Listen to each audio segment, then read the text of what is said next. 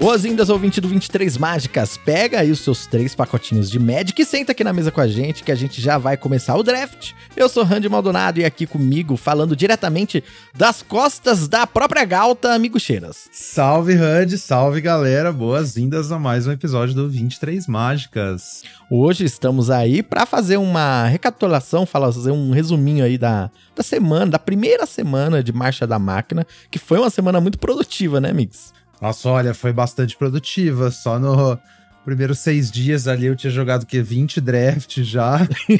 é, todo vapor, fi. A hora que eu não tava jogando draft, ou eu tava assistindo alguém jogar draft, ou eu tava pensando sobre draft de marcha das máquinas. Então ficam bem na pegada aí. É, aqui, até gravei já aquele guia completo de sempre no YouTube, né? A galera vive perguntando, então se por acaso você ainda não viu, confere lá. E já começou também a temporada da, da Liga My Angels a todo vapor. Inclusive hum. rolou, um, rolou um giro My Angels também, já tá disponível lá no YouTube. Tentar agora fazer uma cobertura semanal ali. Verdade, do, da Liga pra trazer os decks pra galera. É, tá bem bacana. Então rolou, rolou muita marcha da máquina essa semana. O formato tá todo vapor. Eu não, não preparei nenhum tema assim. Tem um tema específico para trazer, mas então o Randy vai trazer um monte de questão sobre coisas sortidas. Vamos tentar esclarecer aí para vocês o máximo de informação extra possível. Vou trazer algumas questões para ver se eu consigo fazer algum troféu, né? Porque agora eu só tô fazendo 2-1. Ah, é complicado. Então não, não, não é a mais simples, né, do mundo, mas é bem recompensadora também. E mas antes eu queria aqui dar alguns recadinhos para você ouvinte, queria dizer que você pode apoiar o nosso trabalho aqui, ranqueando esse podcast no seu agregador de áudio. Então aí no Spotify, no Apple Podcasts, tem como dar cinco estrelinhas pra gente, em outros agregadores também tem como ranquear. Se você fizer isso, você ajuda bastante aqui pra gente aparecer nas pesquisas das outras pessoas que estiverem procurando conteúdo de Magic e de Draft. Você pode também seguir a gente nas redes sociais em 23mágicas, tanto no Twitter quanto no Instagram. E também mandar um recadinho pra gente em 23mágicas.gmail.com, contando uma história, qualquer coisa relacionada a médico até não. Pode mandar aqui o seu recado pra gente que a gente vai ficar feliz em ler aqui. Você também pode acompanhar os nossos vídeos no canal Migucheiros no YouTube e na Twitch e os meus, né, no canal Eu Countero só no YouTube. Eu queria também, Migs, aqui mandar um alô para algumas pessoas que interagiram com a gente aí na última semana, hein? Ó, por exemplo, aqui, ó, o AK Cross Cobb. Esse nome é difícil. Ele mandou pra gente aqui no Twitter. Ontem eu consegui o primeiro troféu e na minha primeira tentativa, o formato parece muito divertido. Ou são 23 mágicas, porque com certeza vai ajudar nos drafts. Então, obrigado aí por essa dica. Ele compartilhou isso no Twitter com a gente. Renato Correia também é, tá dizendo aqui que o podcast ajudou muito nos primeiros drafts, ele também já conseguiu o troféu. Então, um alô aí pro Renato. Luiz Bonner, grande Luiz Bonner aí, nosso grande companheiro também, é, compartilhou o 23 Mágicas no Twitter, ó, para ver seu 03 se converter em 3-0, tome a sua dose semanal de 23 mágicas. Ah, Muito legal. Demais. E o Chernobyl também, que é nosso companheiro aí, mandou cada dia os episódios do 23 Mágica ficando melhores. Tô acompanhando desde o primeiro e aproveito as atividades do dia a dia para escutar esses dois últimos. E o do Greg Hatt, para mim, foram os mais fodas até agora. Então, um alô aí pro Chernobyl também. Então, se você quiser, né, compartilha esse episódio aqui, manda um recadinho pra gente no Twitter, que a gente manda um alô pra você aqui também. Beleza, ouvinte? Então é isso, né, amigos? Vamos abrir um pacotinho de Magic? Opa, sorta nós.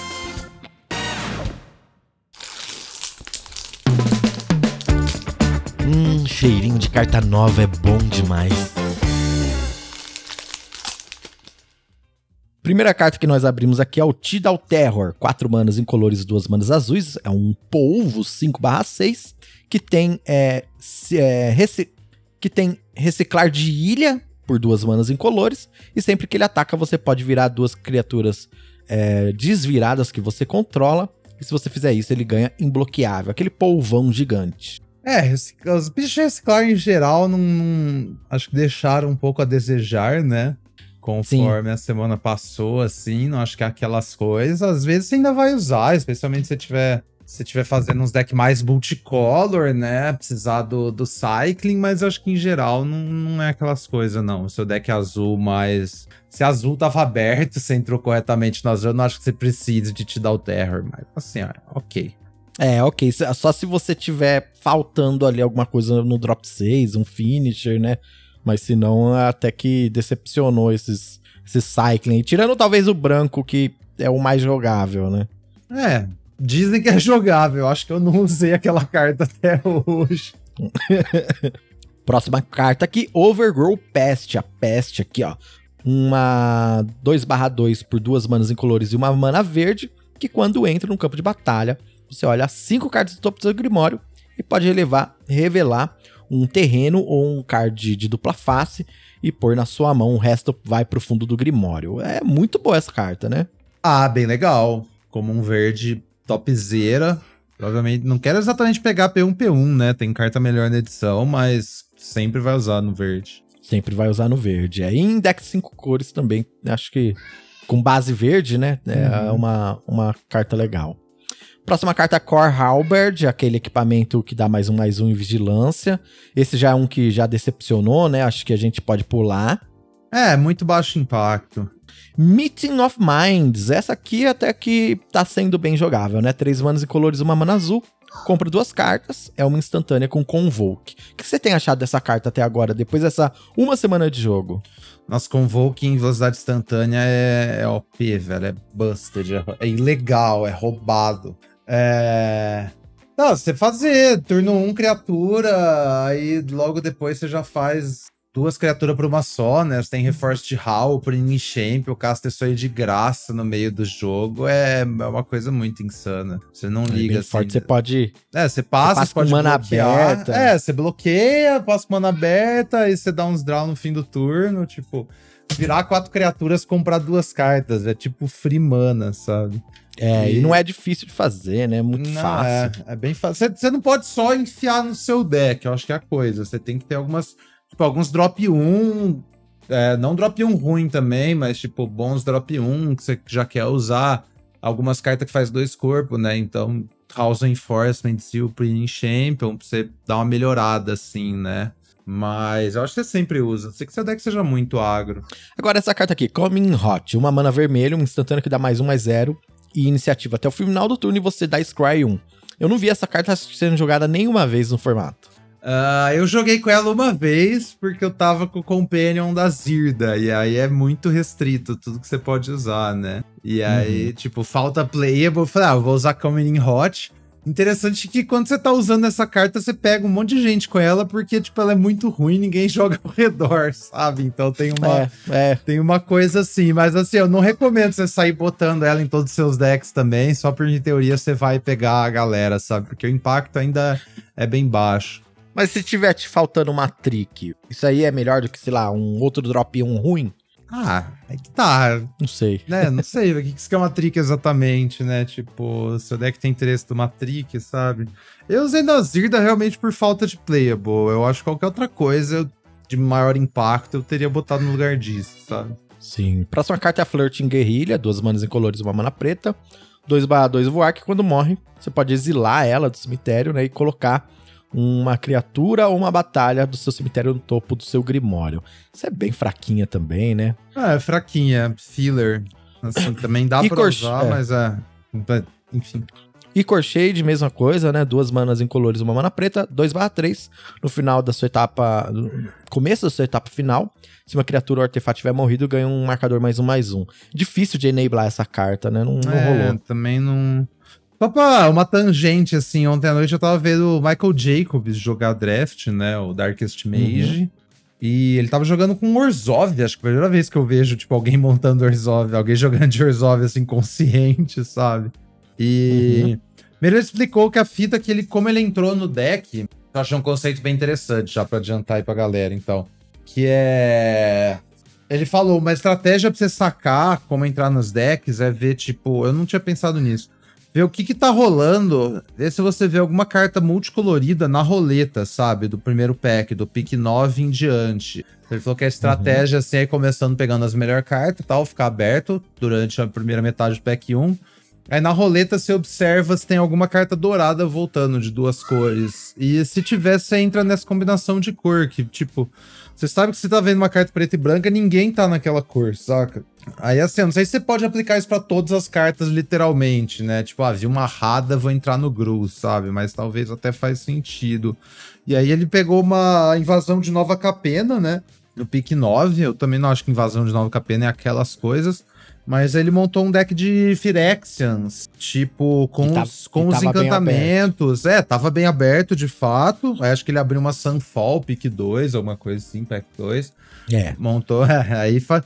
Não, aí facilita, aí, só que ele quase não comprou. Facilita. Eu vi todas as partidas, né? Eu vi os, os três matches, era melhor de três. Ele comprou Sunfall acho que duas vezes só. Todos os outros jogos foi meio que no, no braço, assim. E é um deck bem grind, eu até que achei arquétipo interessante. Tipo, eu realmente não tinha visto. Não, não, não joguei de Orzhov ainda. É um deck super grind e tinha essas duas comum pretas aí, coincidentemente, né? A Guerrilla e a.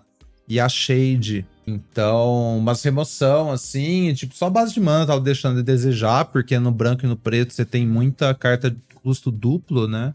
Uhum. Mas eu achei uma estratégia interessante. Então, ficar grindando é o que o preto faz bem, né? E aí você foca nas cartas brancas, tipo, de gerar mais valor, sabe? Você não, não vai pra agressão, assim, necessariamente, que é o que o branco normalmente faria, saca? Então, Entendi. Sei lá, aquele que quando você faz uma mágica em Cuba, coisas assim. Tipo isso, ele tinha Steel of Flash também. Parece que uma carta. Aquilo é uma carta Orzhov, sabe? Aquela uhum. carta funciona bem com remoção, porque você quer, tipo é, ele até explica isso aí, especificamente dessa carta, que ele vê a galera usando em deck tipo Boros ou Selesnya, que você tem tricks, mas a ideia não é usar aquela carta com trick. Porque quando você tá usar. botando trick no uhum. seu deck é porque você quer reduzir o tempo do jogo, né? Acabar com o jogo rápido. E ela é uma carta que te dá valor no, no jogo longo. Então você quer parear ela Sim. com remoções no Warzone especificamente. E aí, tipo, vi jogo que aquela Tiller fez dois, três criaturas, sabe? Então, assim, Sim, aí é uma carta legal. Então, você monta o deck ao redor disso. Então, Tiller of Flash é um motivo pra você entrar nesse deck. Aí, vários encantamentos, né? Todos os encantamentos que você vê de, de Phyrexian são, são quentes, né? Tanto branco, quanto preto, quanto o Orzhov. E aí, se você tá indo na onda dos encantamentos de fazer incubate, aquele, aquela instantânea que exila uma coisa e devolve, você compra uma carta, é bem forte também, Scroll Sheet. Também entra muito bem num deck desses. Então, assim, achei, achei bem legal aprendi alguma coisa ontem. Gostei, gostei, é uma boa ideia. Eu até montei um Orzhov legal, mas aí, como eu disse, né? Tudo 2-1. é, então. o que não é ruim também, né? Tá bom, é melhor do que 0-3. Uh, a, próxima, minha, a próxima carta que a gente tira aqui é Fara Dispersal. Ah, todo mundo conhece essa, né? O bounce de 3 mana que vira 1 um quando a criatura tá atacando, que é, sim, uma das melhores cartas do formato. Um P1-P1, muito provavelmente. Ah, Comparado com as outras comuns, sim, eu iria de disperso aqui, sem dúvidas. E disperso talvez seja até é, P1, P1 em cima das, das outras. Vamos ver se vai ser o caso ou não. Temos aqui, ó, Phyrexian Gargantua, a incomum, 4 manas em colores duas pretas, um 4/4 Phyrexiano, né, que quando entra no campo, você compra duas cartas e perde 2 de vida. Ainda é o Efara, né? Ainda pegaria Efara. É bem ok, Gargantua, nada contra, mas ainda pegaria Faras. E Garganta, para mim, já foi uma carta que eu joguei bastante com ela. E ela caiu bastante para mim, viu? Uhum. O corpo dela, quando entra na mesa, é, às vezes não é muito mais relevante. Porque as hum. pessoas estão grindando e fazendo coisas muito grandes. Uhum. Esses dois de vida que você perde, se é num jogo em que você tá sendo muito pressionado, fazem diferença, sabe? Uhum. Já é uma carta que, sei lá, eu tô evitando pegar ela. Hum. É, faz sentido. Tô falando que acho ok, mas não é como se eu tivesse, tipo, jogando com ela muito também, né? Nem lembro é, a última então. vez que eu botei no deck, mas justo. Próximo em comum é Sandstalker Moloch. Aquela três manas, né? Uma mana incolor, duas verdes. Flash 4 2, o lagarto. Que quando entra no jogo, seu oponente é, conjurou uma mágica que seja azul ou preta. Você olha quatro cartas do topo do seu grimório, pode revelar uma permanente e colocar na sua mão. O resto vai pro fundo. Moloch é um, uma carta que se joga bem, né? Em qualquer deck verde, mas principalmente no sideboard, né? Sim, não me impressionou tanto assim main deck quanto eu acharia, né? Mas, mas no mínimo é bem boa de side. Mas acho que ainda pegaria disperso. É. A nossa comum que flipa é o Pyretic Prankster, o diabinho 2/1 que transforma no 3/2, que quando morre o oponente tem que sacrificar alguma coisa, né? Uhum. Uh, também caiu bastante, né? A gente, nesse formato, drop 2 é importante, mas drop 2 ruins não são tão importantes, talvez, né? O que você acha? É, eu nem acho que Pirect é ruim por si, só é tipo um pouco. É, pouca coisa. Tipo, transformar num 3-2, ainda troca para baixo, ele até leva duas coisas em teoria, mas não é bem assim. Demora. Evitar, é. né? O que, eu, o que eu tenho percebido dessas cartas que transformam, né, em Phyrexiano, é que agora que Efara dispersa e muitas remoções estão é, em alta, né? O formato ele tem muitas remoções. Ah, é muito difícil você conseguir flipar essas criaturas sem levar uma remoção. Às vezes, né? Acontece isso, você leva um 2 para 1, um, assim, uma perda de tempo muito grande. Uhum. Claro, não sempre, mas parece que as pessoas já estão se preparando para esse padrão de jogo, entendeu? É, por isso que a vantagem é tipo, ou os que são muito baratos para transformar, né? Até o caso do Prankster, mas acho que o problema do Prankster é que o impacto não é muito grande mesmo, mas, tipo, são baratinhos pra transformar, tipo, o bizarro azul lá, ou a Talídia preta, sabe? Vale Uhum. muito a pena. É... Ou então, esses que, tipo, a frente já é forte por si só, tipo a Aerialista, né, por exemplo, ou até a Kenra também dá pra, acho que dá pra entrar nisso. Ah, sim, é. A Kenra é forte demais. A nossa batalha aqui é a invasão de Dominária. Que quando é no campo de batalha com cinco marcadores de defesa, você ganha 4 de vida e compra uma carta. Você já jogou com essa carta, amigos? Ah, eu tentei testar ela. Eu tentei montar um. Eu tava com Boros mais mid do que agro, assim. Botei uma, uma de cada batalha branca em comum, a de Belenon e a de Dominária. A de Dominária eu gostei um pouco mais, mas não achei nenhuma das duas muito legal naquele deck. Aí ontem eu enfrentei. Ontem eu enfrentei um Five Color que usava Uhum. múltiplas batalhas de Dominária, sabe? Aí nesse Uhum. deck eu achei bem interessante. Tipo, quando você tá jogando uma shell mais de control e tal. Esse deck usava várias battles, era tipo um five color battles.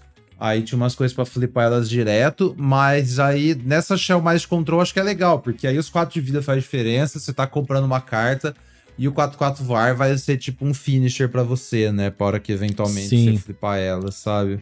Aqu- Aquela carta preta que tira marcadores da batalha, ela tira cinco marcadores? É 5, Ah, sim, ela flipa isso aí sozinha. Hum, entendi, é interessante. São uma carta que combinam bem Aquela juntas. é, aqui, então, aquela carta preta eu acho que é bem legal se tiver umas battles no, no main deck, até porque ela mata também os incubadora, né, e tal. A carta é bacana. Ah, mas e aí, é Fara ainda? Acho que ainda pegaria Faros, sim, acima dessa battles. A nossa. é, Como que é o nome disso? Lenda do É, multiverso. Lenda do multiverso. A nossa lenda do já- lenda do passado. Lenda do multiverso é a Tetsuko, que é um barra 3, uma mana incolor, uma mana azul. E criaturas que você controla com poder ou resistência 1 ou menos não podem ser bloqueadas. Show também, né? É, aí eu iria de Tetsuko. Essa carta é muito quente. Tipo, ela é enganosamente muito poderosa, velho. Ela fala, ah, não faz muita coisa tal, mas o que faz? Tipo, dois mana, um três imbloqueável, ela vai dar imbloqueável pra várias outras cartas suas. Ela ajuda a flipar a batalha, ajuda a ganhar uma race. Sim. É, o 1 barra 3 bloqueia criaturas com 2 de poder. Uhum. É, então, ela, ela vira uma ameaça no meio do jogo, tipo, ela tem que morrer, senão não adianta. Suas fichinhas dando 3 de dano, 4 de dano por turno imbloqueável ali, vão ganhar o jogo pra você. É um problemíssimo. Eu, eu tive um problema com essa carta que eu draftei um deck e eu tinha duas dela. E eu fiquei com medo de usar as duas no main deck, com, porque ela é lendária, né? Eu falei, pensou eu comprar as duas e uma ficar morta na minha mão? Ah, não acho que isso é um problema, porque seu oponente tem que matar ela, sabe? Sim, Tipo, é verdade. Eu deveria ter pensado nisso. É, usa as duas de boa. Se tiver uns loot aí no deck pra ciclar a segunda, ok. Senão também deixa ela ali, porque uma hora seu oponente vai ter que matar, senão ela ganha o jogo, né? Não sei que você esteja assim, muito pra trás, mas você- a estratégia travar a mesa e ata- ata- atacar um Tetsuko é braba. E ela tem umas sinergias, tipo, ela com as criaturas 3-1, seja o Orion Tespian ou, ou aquele Cavaleiro Branco 3-1 também. Sim. E Nossa, ela torna com muito grande a ameaça. É, né? Então. batendo todo turno. 3-1 imbloqueável. E fora o, o barco também, vermelho, 4-1 imbloqueável. Ai, é uma coisa. É verdade. E a nossa rara é a Voldaren Trio Seeker, duas manas incolores, uma vermelha. Vampiro Guerreiro 1/1. que tem backup 2 e paga 1, um, sacrifica essa criatura, ela dá dano igual ao seu poder a qualquer alvo. Essa carta é boa demais. Insana. Dá para fazer muita coisa com essa carta. Você Dá. ataca, depois de atacar, você sacrifica a criatura, aí você sacrifica ela também. E aí você dá um monte de dano num turno, você flipa batalha, você faz um monte de coisa. Sim, tipo, é, o, o teto, assim, é tipo uma, um fling que dá mais 3 de dano, né? Por 5 mana, sabe? 5 mana, dá mais 3 pra criatura e flinga ela, porque conta um dela. Mas isso é tipo se você estiver ganhando o jogo. E várias vezes você vai ganhar o jogo do nada. Isso quando não tá combando com Argon, né? Pra dar 20 na uhum. cara. É... Sim. Mas ela por si só, no turno 3, você botar dois marcadores em qualquer coisa e pressionar, tipo, qualquer coisa de uma ameaça, ela é muito versátil, muito da hora. Então é isso, esse foi o nosso pacotinho de hoje. Vamos para a pauta principal do nosso programa.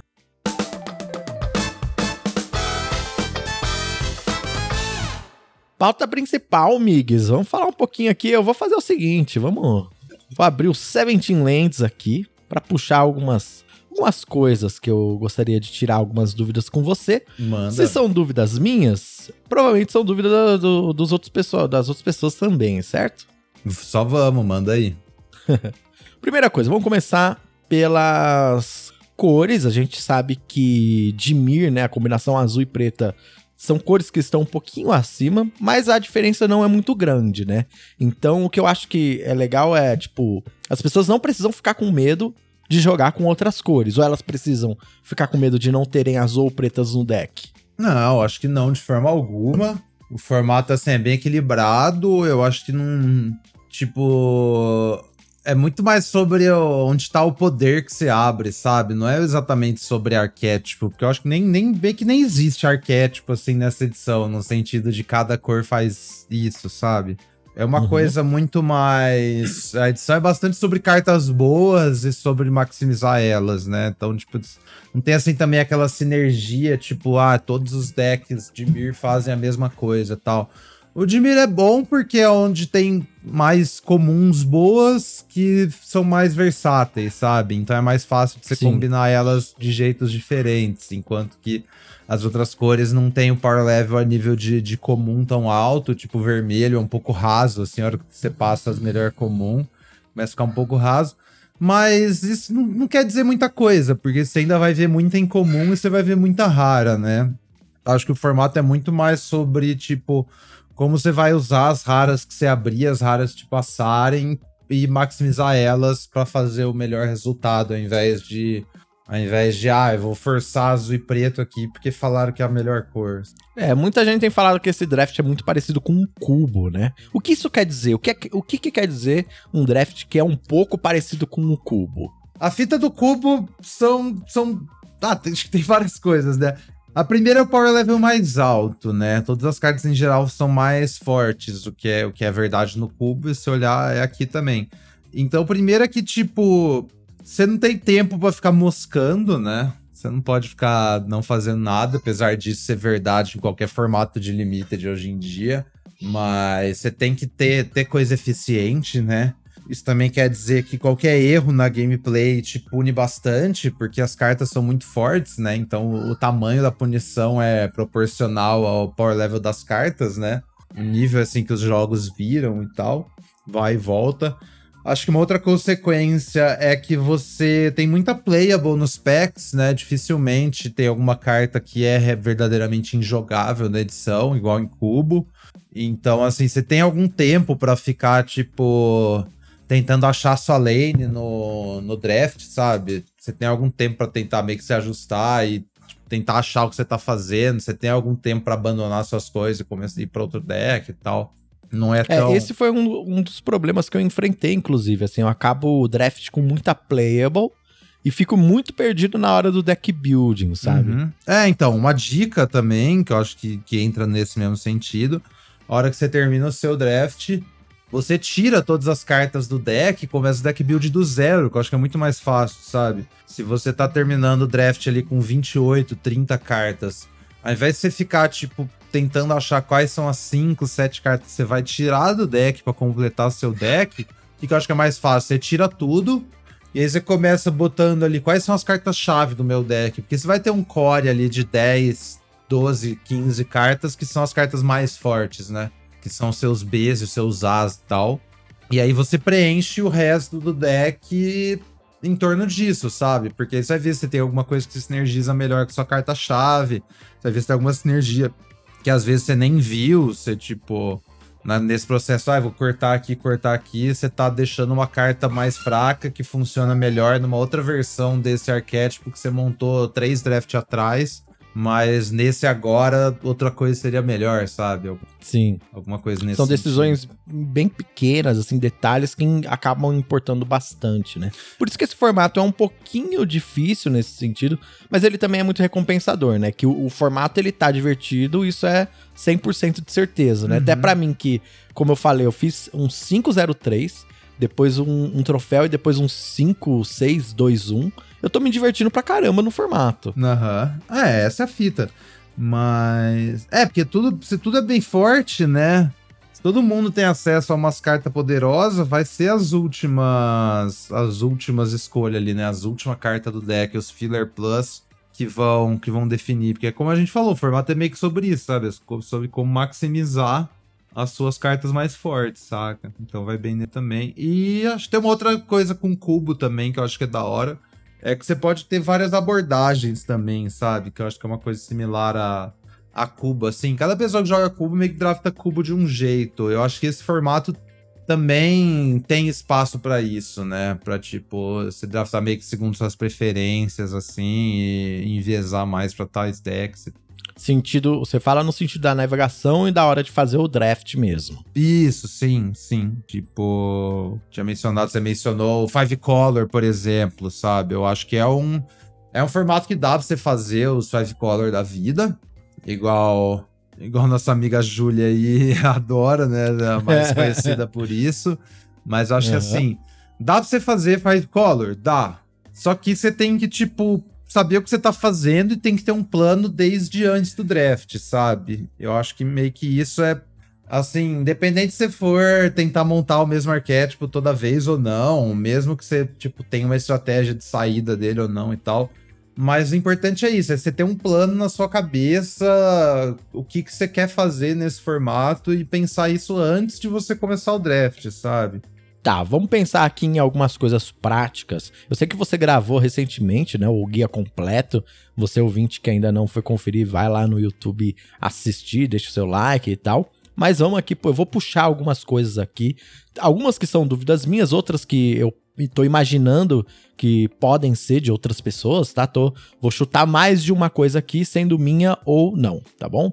Então, uma das coisas que nesse formato é falada é que você tem que afetar a mesa cedo, né? Como quase todo formato, né? O que, que isso quer dizer no sentido prático da coisa? Eu tenho que ter alguma, alguma jogada de drop 1 ou drop 2, certo? Para conseguir utilizar e ou colocar pressão na mesa ou matar uma criatura do oponente. É basicamente isso ou não? É, idealmente você tá fazendo sua mesa, né? você tem. É que fita que é, tem, tem um limite assim também. Quando você começa a botar carta ruim no seu deck, só porque você precisa jogar cedo, sabe? Sim. Idealmente você não quer botar carta ruim no seu deck porque você precisa ter jogada cedo. E a única solução para isso é pegar as cartas baratas mais alto, igual no cubo.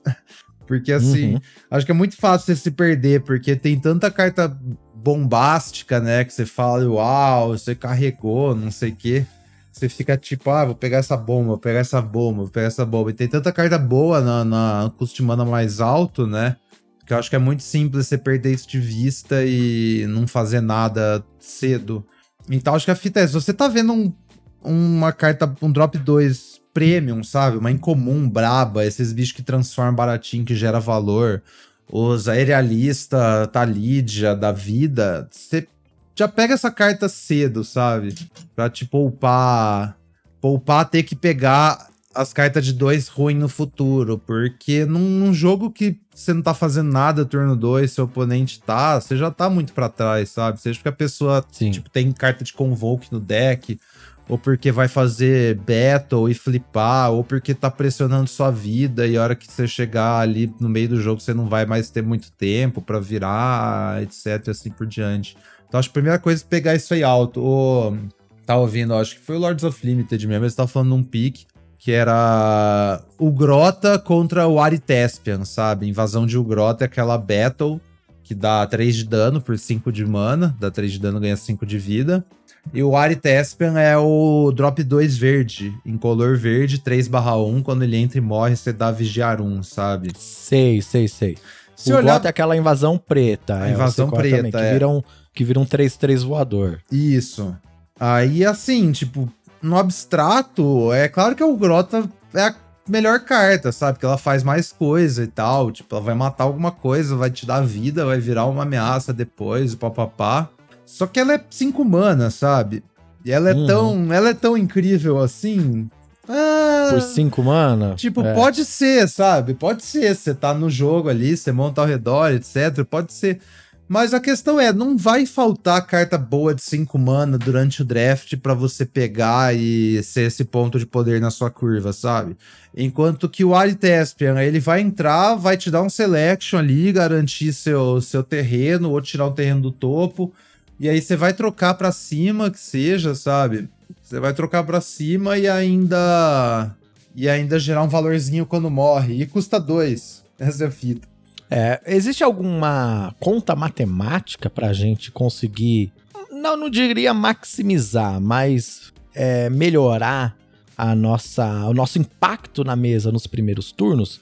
Eu, ba- basicamente, eu tento ter ali mais ou menos umas 7, 8 jogadas no turno 1 e 2, eu digo de criaturas mesmo, que vão entrar ali no, no jogo, sabe? Às vezes isso acaba sendo muito e só vem os drop 2, eu acabo, às vezes, não conseguindo finalizar o jogo, coisa do tipo.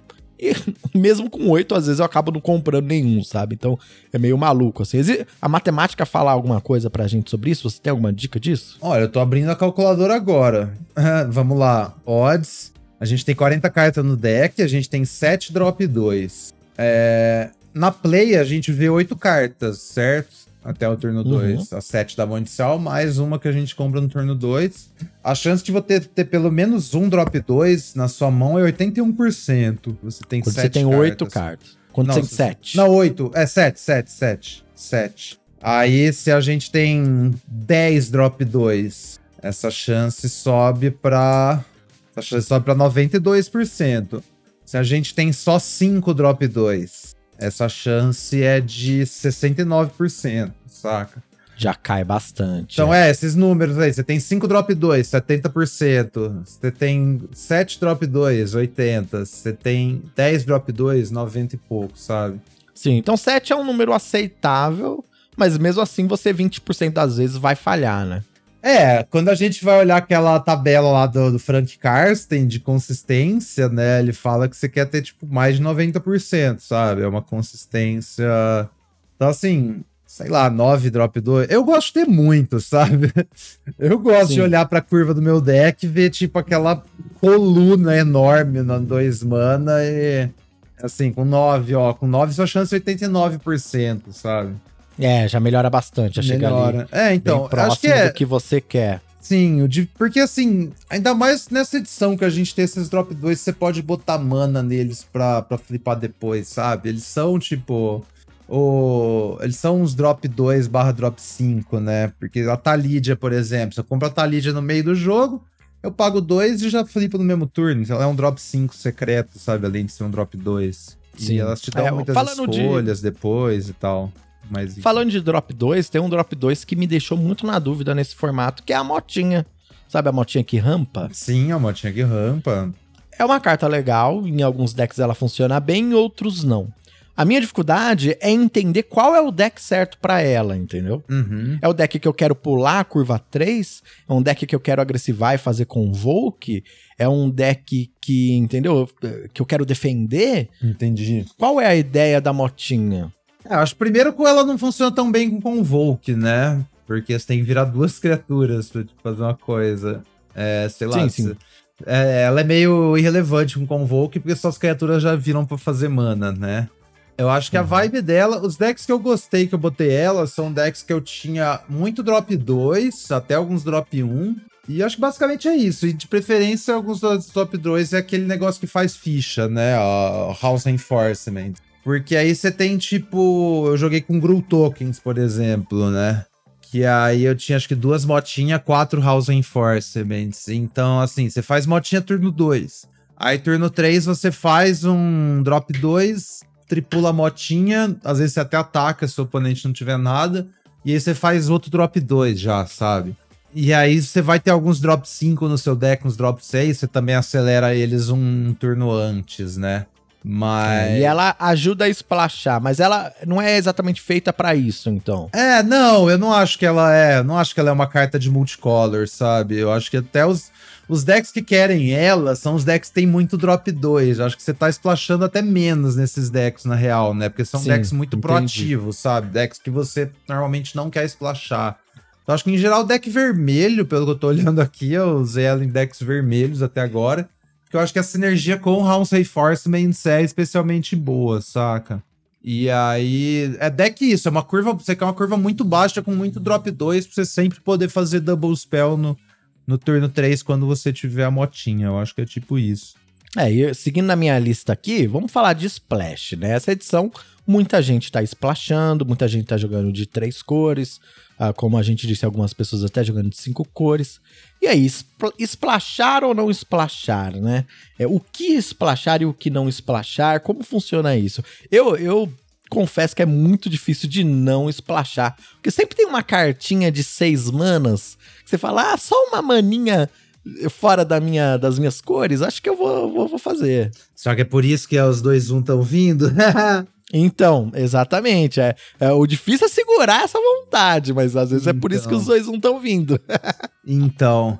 É, se você olhar aqui no, no, no, no Web Sítios 17 terrenos, é, estatisticamente os decks que splasham ganham 2% a menos dos jogos do que os que não splasham. Em rate aqui, deck de duas cores, em média 56.1. A win rate, deck de duas cores mais splash, 54.2. Eu acho que assim, a galera splasha muito mais do que devia, monta deck 3 Sim. cor muito mais do que devia. Especialmente nessa edição, que tipo, o power level é tão alto. Eu acho que você precisa splashar menos do que nunca, na verdade, sabe? A gente tá uhum. vendo muito splash desnecessário pra carta que, assim, nem aquelas coisas. Ou a galera splasha umas cartas duplas, tipo, na, na cara e na coragem, sabe? Você vê uns decks sim. É, aí é meio difícil. Kogla e Idaro, tipo, não vai dar certo, gente. E. Assim, acho que assim, o, o Five Color da vida, quando você prioriza o fixing, é outra coisa.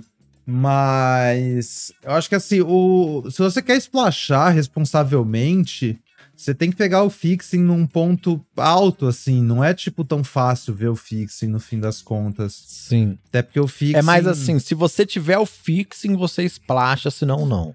É, exatamente. O problema é que a hora que o fixing aparece para você, tem coisa melhor nos packs ainda. Se você deixar pegar Sim. depois, você não vai ver, sabe, o fixing. Porque vai Entendi. ter alguém de five color pegando todo o fixing da mesa. Sim. Então é melhor você segurar a vontade, pegar uma carta um pouquinho menos bomba, né? Mas que está nas suas cores, do que aquela cartinha que vai ganhar o jogo, mas que você vai ter que splashar. É, então, em geral, eu diria que sim. Se você tá numa geral, estratégia, é, se você tá numa estratégia alinhadinha e tal, num deck conciso, papo reto, tipo assim, se o deck já tem poder sem o splash, sabe?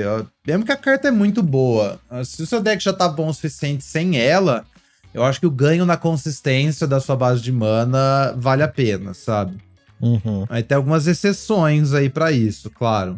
Primeiro, uhum. se essa carta é uma bomba gigantesca aí, você conseguiu o fixing, tipo, meio que de graça. Então, sei lá, um, um exemplo é o. Eu tava vendo o Alex jogando, ele montou um UW com um Zurger Jutai, sabe? Ele abriu um Zurger Jutai, acho que no pack 2, tava montando o W. Aí ele pegou. E aí, durante o draft, ele viu acho que duas dual vermelha e um Surveyor nos picks relativamente baixos que ele não tava, tipo, deixando nada muito forte passar para pegar essas duais. Então ele terminou uhum. com uma base de mana bem legal. Tipo, duas dual, uma montanha, um Surveyor, são quatro fontes, né? Isso não atrapalhou, assim, o resto do deck. Nesse contexto, eu acho que é ok. Então, duas condições, né?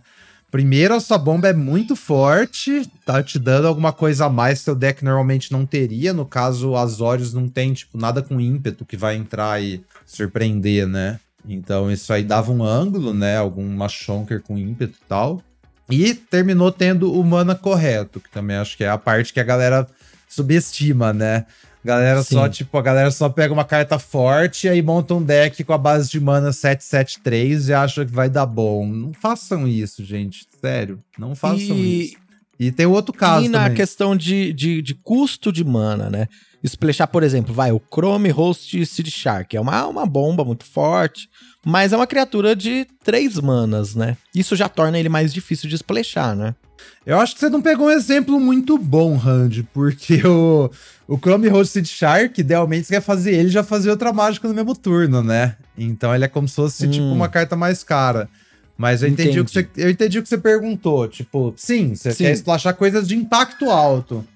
É, que eu abri o, o Seventeen Lands aqui e vi as cartas com maior win rate e ele foi a primeira que eu vi de custo baixo, entendeu? Sim, sim, então, é. Que é, a fita. O, o Chrome Host é tão absurdo que, tipo. O impacto. É porque você tem que pensar, não é. Acho que a questão não é custo de mana, a questão é impacto no jogo e a hora que cai, sabe? Sim. Então, tipo Vai, assim... aquele, aquele monge de. Que, que tem powers e sempre que você conjura uma mágica, ele cria uma outra criaturinha, ele cai nessa mesma linha? Você quer jogar ele no turno 6 só? Ou você quer jogar ele no turno 3? É, esse eu acho que você não splasha, talvez, porque aí já é, é muito então, mais é difícil. Né? Eu não sei, porque. É, é, essa é a minha dúvida, entendeu? É muito osso falar nessa edição de Splash em geral, mas vamos pensar, tipo. É, porque as bombas em geral dessa edição vão ter um impacto. Mas vamos pensar assim. Ela... Elas têm um impacto muito grande. É, né? então, é, porque mentor eu acho que é um bom exemplo. Porque mentor, no fim das contas, vai fazer tipo uns bichos, uns bichos, sabe? Não é tipo Sim. assim. Você, sei lá, se você tiver, tipo, fazendo um deck de spell e você tiver mentor, você vai montar ao redor do mentor, provavelmente. Você não vai, tipo, tá de Zet Spells e abrir mentor, splashar mentor. Eu não acho que é esse o caso, sabe? Eu não acho que vai acontecer e nada assim. Você sabe que eu fiz isso e eu ganhei um torneio lá no, no todo dia, né? Não, bota fé. Mas assim, eu sabia que tava errado, é que eu não tinha mais nada o que fazer mesmo. Não, aí é um plano, sabe? Aí, tipo, se você tem humana, você vai montar ao redor do mentor. Então, seu plano é, tipo, já fazer mentor e fazer umas spell. É uma coisa, sabe? Eu tô pensando assim, galera que só. Pensando numa carta que só, tipo, a galera só jogaria no deck, sabe? Sei lá, splashar remoção, por exemplo. Isso, um splashar remoção. Ver, sabe?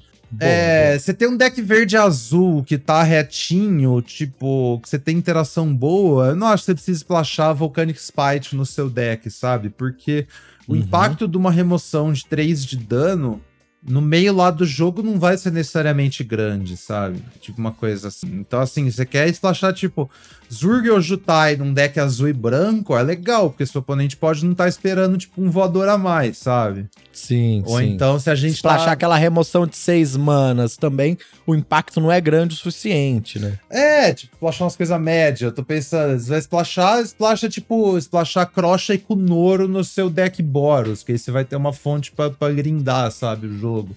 Tipo assim, uhum. você, você quer splashar alguma coisa nesse formato, quando, quando tá agregando alguma coisa pro seu deck. Esse é o ponto. Sim. Tipo assim. E se você tiver num deck de base verde, o splash já não fica mais salivante, não fica mais já, hum, um splashzinho. Então, porque eu acho que vai a questão de, de agregar poder no seu deck, sabe? Eu, também, uhum. se você tiver, tipo, ah, vou splashar por splashar, porque eu acho que é legal splashar. E vou pegar carta de outra cor porque eu acho que é maneiro jogar de multicolor. Aí não faça isso, sabe? Você tá tentando fazer as coisas para provar que você pode. Mais um exemplo, eu fiz um Golgaria que fez um troféu que eu tava splashando Kenhit, sabe? E acho que Kenhit, tipo, o Rei Kenhit, que tem as habilidades ativadas Sim. lá, uma de cada cor. Isso eu acho que é, é um motivo, um motivo pra você ir incluir o Splash, porque o Golgari pode ter uma dificuldade para encerrar os jogos, sabe? Pode uhum. ser que, tipo, não esteja rolando a mesa trava e eu tenho umas Shonker aqui, mas o meu oponente também tem. Então eu vou ficar à mercê de comprar uma remoção, senão o jogo não, não progride. Enquanto que o Kenrit é uma carta que vai quebrar esse tipo de mesa na paridade e vai fazer o jogo progredir. Então acho que de fato o Kenrit estava acrescentando alguma coisa no meu deck, sabe?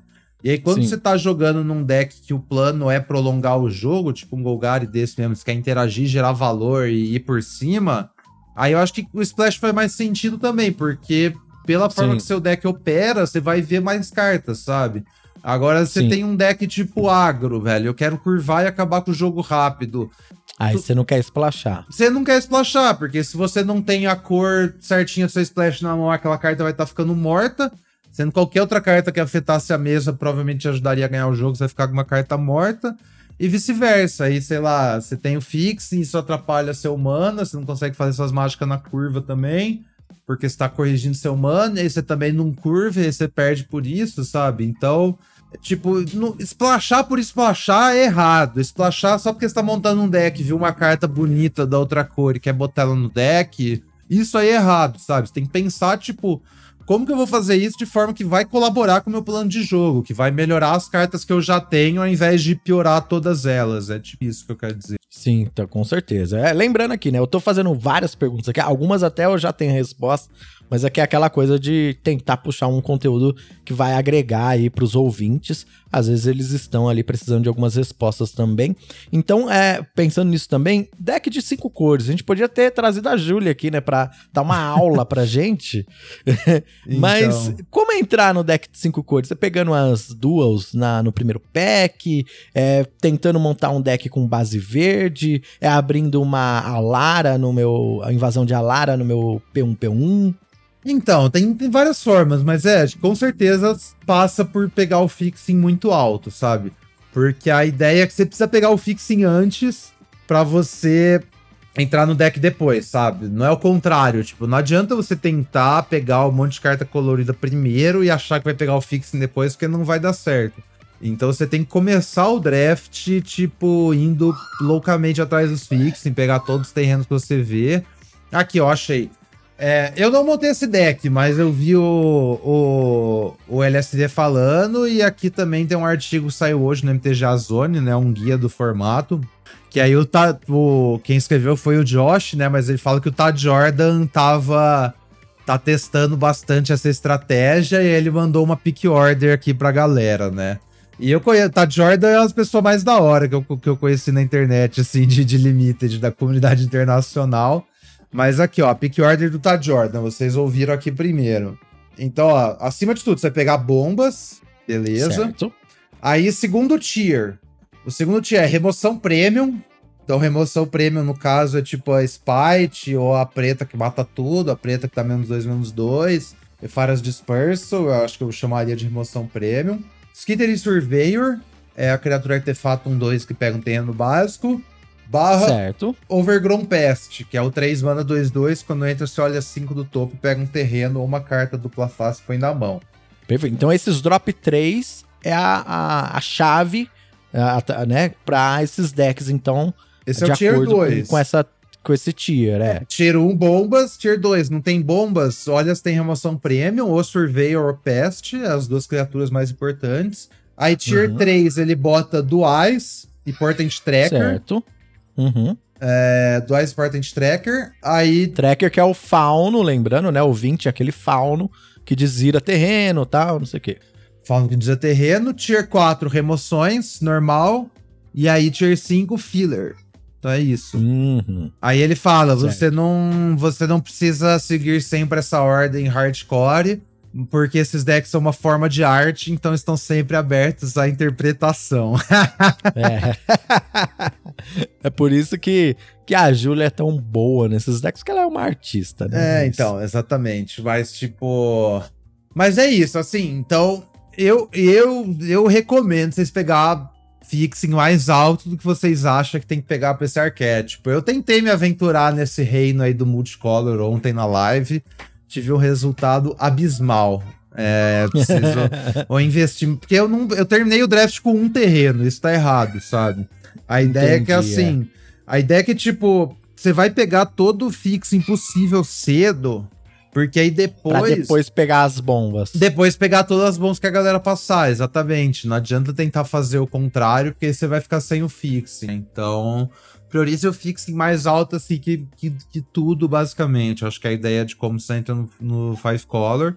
E lembrar também que é bem difícil de jogar o deck, né? Tipo assim, você tem que sequenciar uhum. certos terrenos, ter uma noção do que, que você tem a chance de comprar, pra você ver suas odds, forma que você vai a sequência que você vai jogar suas cartas também. Porque assim, elas são poderosas, te carregam, mas você tem que, tipo, jogar, manobrar o jogo para um ponto que elas vão brilhar, né? Não adianta achar que elas Sim, vão é, só carregar edição, sozinhas. Essa edição ela é bem difícil no, na gameplay. Inclusive, assim, eu, te, eu, entendo perfeitamente que os meus troféus também não vêm, porque com certeza eu tô fazendo misplay que eu não consigo enxergar, né? Porque se eu enxergasse, eu não estaria fazendo, né? Aham. Uhum. Então, Sim. assim, essa edição ela tem esses detalhes de gameplay, essas pequenas micro decisões de baixo isso agora, baixo isso depois, bato só com essa criatura, bato com as duas, me deixo aberto para levar um ataque de batalha, sabe? Troco essa criatura ou não troco. Então são essas micro decisões, esse formato é, são, é muito importante, né? Isso tá fazendo diferença também para as pessoas ganharem os jogos ou não, né? Nossa, demais. Todo turno você tem um milhão de coisas pra fazer. Eu acho que é, é bem isso mesmo. É, é, muito complexo navegar o jogo. É da hora. É, é cansativo também, né? Você termina é cansativo, jogo, é. Ah, nossa, acabou. Mas é um alívio também quando você ganha. Né? Enfim. Uma coisa que eu queria ver com você é sobre Mulligan. Essa é uma edição que a gente acaba mulligando bastante. Eu, pelo menos, tenho mulligado bastante. Porque se eu não venho com pelo menos dois terrenos e um drop 2 na mão, eu falo, pô, difícil de jogar esse jogo. Ah, eu não acho que dá pra ser tão agressivo assim, viu, Randy? Uhum. É. Sei lá, eu tô seguindo o Never Mulligan como sempre e acho que tá ok. Tipo assim, não acho que é tão igual Firexia mesmo, que você tinha que ter um drop 2, sabe? Claro, você, você preferencialmente você faz alguma coisa no turno 2, mas eu acho que muligar machuca até mais no longo prazo, se pá, viu? Você muligar assim Sim. muito agressivamente. Não, porque... se, eu tenho a mana e um turno 3, eu não, eu não, não uso mulligan, não. Se eu tenho três manas no turno 3, ou duas manas em um turno 3 ali, tô na draw, por exemplo, beleza. Mas agora, se eu tô na play com é, uma mana na mão, não tem jeito, a gente tem que ah, mulligar, não, tá, né? A gente não pode Aham. É, é, você vai ficar com as mãos equipável, mas é. Eu tô equipando, tipo, seis terrenos de boa, assim, sem caô. E, é, isso já é uma coisa interessante. seis terrenos e uma carta de custo 3 na mão. Você vai, você aposta. Kipo, Kipo de boa. tô nem aí, né? É, então, talvez seja uma coisa. Eu já, nessa edição, eu tava pensando, pô, tem como ligar aqui, senão posso acabar me lascando, tal, não sei o quê. Ah, Never Mulligan. Eu tô jogando MD3 só também, então, tipo, na pior das hipóteses, sei lá, joga outro jogo, sabe? Eu acho que. Mas é, eu tô, no, eu tô no Never Mulligan firme nessa edição. É, eu tenho que falar isso também pro ouvinte, eu também tô jogando só MD3, então tudo que a gente tá falando aqui tá valendo mais pra MD3. É, a gente, eu não sei se a MD1 tá muito diferente, assim, da MD3. Eu acho, sinceramente, que é bem parecido. E que na MD1 o que acontece é que a navegação do draft ali, às vezes, é até sei lá, mais estranha, sabe? É, é mais ainda parecido com um cubo, talvez, não sei. É, não tenho a menor ideia. Tentei abrir aqui o é. Card Evaluation Metagame pra ver alguma coisa, mas não sei se eu consigo ver muita informação, Sim. não. Vamos falar um pouquinho das cartas aqui do Seventeen Lands, que estão performando bem. Algumas coisas não mudaram, né, desde o que da última vez que a gente viu. Então, em questão de comum, Printing Champion, com aquele passarinho é, ainda tá muito alto, é Fara Dispersa, o Deadly Derision, é, Eyes of Gitaxias, essa é uma carta que tá muito alta aqui no, no win rate. E como funciona ela? É uma carta que você usa várias cópias no seu deck? É uma carta que você Sim. quer só uma cópia? Como que, como que essa carta joga? Várias cópias, todas. É, é o Packmate. É que não dá pra fazer na 2, mas ainda assim é um 3 é um 3 que te compra uma carta, sabe? Parceladinho e uhum. tal. Essa carta eu acho que é bem legal, velho. Porque a fita é. Se você fez alguma coisa no turno 2, você não tá, tipo, muito para trás já que você faz ela na 3, sabe? E aí é uhum. fácil você, tipo, turno 4 você faz um drop 2 e flipa ela, interage com alguma coisa e flipa ela, sabe? E aí você já tá de volta pro jogo, porque os 3 3 tem ímpeto também e tal. Então, ela é, é, é, brilhante essa carta, velho. É brilhante. É muito mais perto de Packmate, eu acho, que, que Divination, sabe? Interessante, legal. Ah, em questão de incomum, ah, muitas das cartas que estão ali em cima, algumas das cartas que estão ali em cima são cartas é, multicoloridas, né? Então, invasão de Amonkhet, que dá bastante valor, o Marshall, também é, enabla o deck de cavaleiros muito bem. Mas temos aqui, ó, o Norn Inquisitor, que é aquela criatura 1/1 que incuba dois e toda vez que uma permanente que você controla se transforma em Firexiano, você coloca um marcador naquela criatura, né? Tá com 50 e com 60% de win rate. Uh, uma carta bem interessante. É uma carta que você usa em qualquer deck, Migucheiras. Qualquer deck branco, sim. Qualquer, sim, qualquer deck branco você usaria ele sem problema nenhum. Nossa, é, essa carta é insana, porque mesmo se você não tiver nenhum outro incubate no deck, você vai ter. Não só incubate, ela funciona também com os Firexiano que transforma, né? De dupla face. Mesmo se você tiver nenhum outro, ela ainda é uma 1-1 e uma 3-3 por, por, por uma carta, sabe? Ainda são, são dois três, retângulos, por né? Quatro manas, por é. Quatro manas, é, é, tipo. Essa carta, 4 mana, faz uma 1 e uma 3-3, é jogável. Essa aqui você ainda tá parcelando e ganhando sinergia extra, sabe? Sim.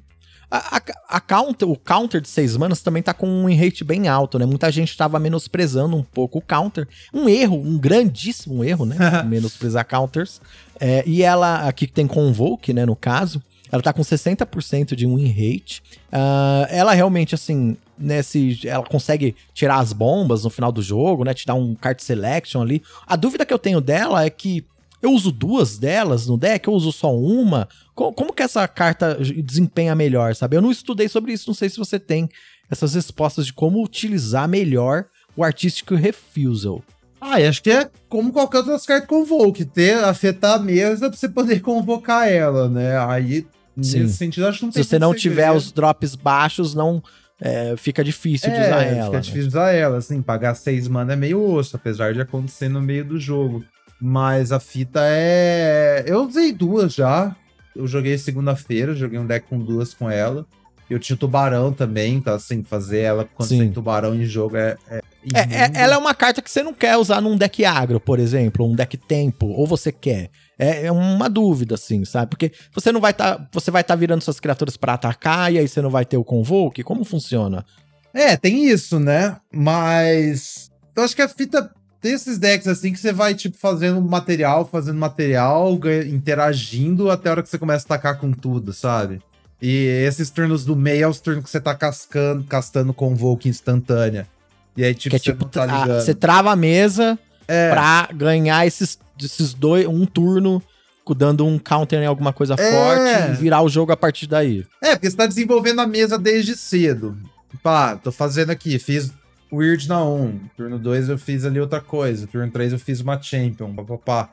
Mesmo que você tá atacando ali, tipo, você faz uma Tetsuko ali na 5, atacam duas criaturas. Você ainda tem algumas no mid-game. Eu não acho que você precisa também parar de atacar completamente, sabe? Essa é a fita pra você segurar Refusal. Porque se é turno 4, você deixa duas criaturas, ataca com duas, você ainda tem Refusal. Essa é a fita, né? É que entra naquela micro decisão que eu falei, né? De, e aí, ataco e, e, e dou 2 de dano aqui, ou deixo de dar 2 de dano para deixar o refusal ah, aberto. É, entendeu? É, então, eu acho que, assim, em geral, porque é lógico, vai depender do jogo. Mas acho que, assim, em geral, quando você tiver esses convoke instantâneas, você vai ficar segurando a mágica, saca? Essa é a fita. Mas aí também, é porque em Refuse acho que tem uma fita que é bem fácil de punir também. Uma carta que é meio. É fácil de você perceber que o oponente tá deixando e é meio fácil de punir também, né? Isso, então. Porque aí o oponente pode falar, acho que tem um counter, não vou fazer nada. É, então. Tem uma coisa que pune muito bem Refusal, que é os bichos que transforma. Então, uhum. assim, se seu oponente tem qualquer coisa que transforma na mesa, é meio custoso para você ficar segurando Refusal, porque Elu pode só transformar e te atacar, e você vai ficar tipo, ah, beleza. E outra coisa que eu acho que pune bem Refusal, especialmente quando o oponente tá pensando em convocar, é fazer suas mágicas antes do combate. Porque aí, de repente, assim, tipo, eu faço uma ameaça, mesmo que uma ameaça que eu não queria necessariamente fosse anulada, mas eu tenho uma mesa ali. Se eu fizer ela antes do combate, eu tô te forçando a virar suas criaturas para refusal, né? E aí eu vou ter um ataque também. limpo muito de dano, saca? É, às vezes se você vira suas quatro criaturas ali, aí você leva oito de dano, por exemplo. É, exatamente, não dá, né? é, não dá. Então você tá punindo punindo Refusal, saca? Então acho que Refusal é uma carta muito forte, com certeza você vai usar, tipo, duas ali se você tiver. Mas cuidado, assim, no, nas horas que você deixa ela, porque eu acho que, tipo, dá pra sentir o cheiro de Refusal. De longe, velho. Você não precisa, assim, tomar refusal tão de graça, sabe? Ou se você tiver suas instantâneas também, passar e deixar o oponente desperdiçando mana, aí você faz as coisas no fim do turno e tal. Perfeito. Uma, agora um assunto aqui para finalizar, né? Nossa passada geral pelo formato, com todas essas dicas. Os companions, os companheiros. Quais os companions que valem a pena a gente fazer? No sentido de. Não tô falando no sentido de diversão, tô falando realmente no win rate ali. Quais que tem estratégias que a gente consegue no P1P1 pegar um companion e montar ao redor ali, ou pegar ali no pick 3, alguma coisa assim. Não, ó, aí eu acho que a diversão é o verdadeiro valor do jogo, né? tô, tô zoando. É, olha, dá para ganhar, acho que dá pra ganhar com quase todos. Talvez o Mori eu acho que é um pouco difícil demais. O Bosch também talvez seja um pouco difícil demais. Uhum. É, eu achava que Zirda era difícil, mas eu vi que não é. Então, é, qual que é a, a Zirda? Você tem que ter. A Zirda, todas as permanentes. É, carta. Não, todas as permanentes têm que ter habilidades ativadas. Habilidades ativadas, é. Permanentes com habilidades ativadas, verdade. Então, assim. Bem difícil de montar. É bem difícil. O que, que tem habilidade ativada? Tudo que transforma. Uhum. É, veículos têm habilidades ativadas. Aí tem alguns equipamentos têm habilidades ativadas. Tem umas uhum. cartas aleatórias que tem habilidade ativada. E aí você pode usar mágicas que fazem criaturas, tipo spells que fazem tokens também, é uma forma Sim. de você. Ba batalhas driblar. que no verso tem habilidades ativadas não. também contam? Não. Ah, interessante. Não, você não pode usar nenhuma batalha no seu deck de Zirda. Nenhuma. Entendi.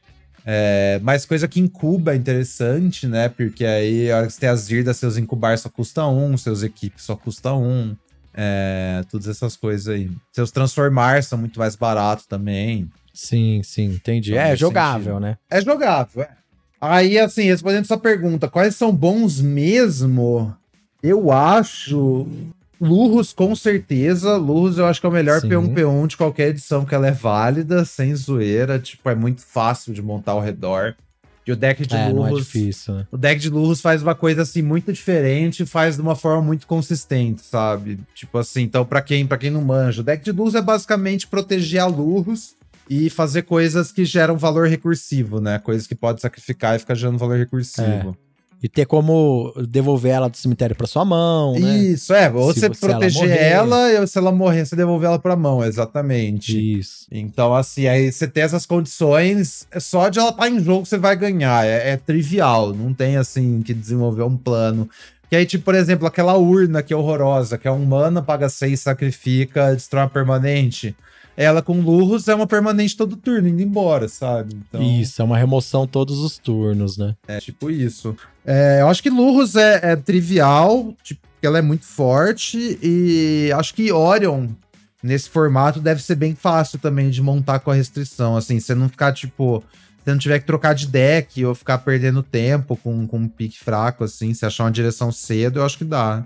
A última vez que eu abri um Yorion, eu montei um, acho que um Wizard de Yorion, né? Hoje em dia, se eu abrisse um Yorion, eu jogaria com ele sim, e eu ia cair de cabeça no deck de cinco cores. é. Aí eu já não sei, né? Eu acho que o problema de cinco cores, o Yorion, eu acho que não vai dar certo, porque você vai ter que gastar muito pique em terreno, velho. Aí você não vai ter tempo pra jogar sim. de Orion. Lembra quando você for jogar de Oro, você vai ter tipo 27, 28 terrenos. Então você tem que ter tipo 32 assim, de 3 playables, né? Então, de 45 piques, sabe? Eu acho que é um pouco mais difícil. Tipo, três cores deve dar, mas acho que idealmente você tá de Oro, você tem que achar as duas cores abertas ali mesmo. Uma delas sendo azul ou branco e só vai. Mas dá para jogar também, também é um companion. Eu acho que é um ativamente bom companion. Acho que Lutre também. Lutre é. Ah, Lutre, Lutre Giganta, é na real. É, Lutre e Giganta é são fáceis. É, é Lutre e Giganta acho que é mais porque são fáceis do que pela carta em si, sabe? Agora, Sim. eu acho que Orion é possível e a carta é busted e Lurros sem comentários, assim. Aí é, eu diria só que explicando os... assim, tem, tem muita pode. gente que não entende o porquê que jogar com um Companion, né?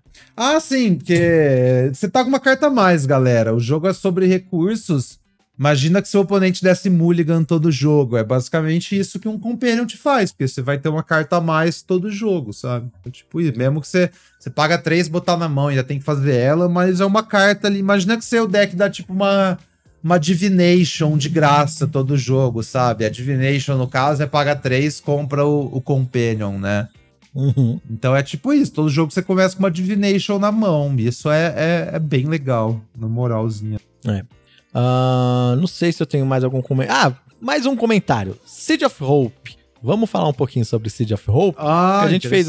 Você, você compartilhou ali uma thread interessante. Que a gente tava conversando outro dia, né? Sobre quantas mágicas e permanentes você precisa no seu deck pra Seed of Hope ser uma carta boa.